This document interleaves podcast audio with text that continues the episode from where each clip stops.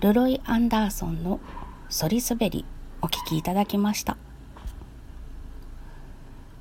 えっと今回は多重録音に挑戦してみました。使った音色は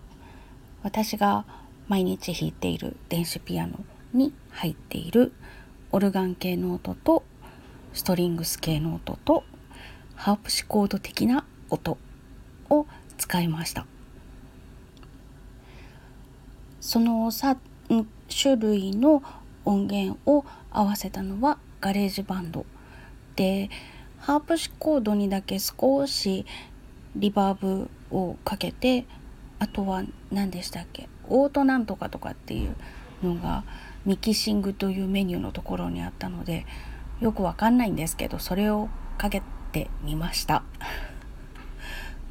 もっといろんな使い方がわかるようになったら面白そうだなぁとちょっとワクワクしております。ということで今日はクリスマスイブなのでちょっとそんな感じがする曲をお聴きいただきました。最後までお付き合いいただきましてありがとうございました。それではまた。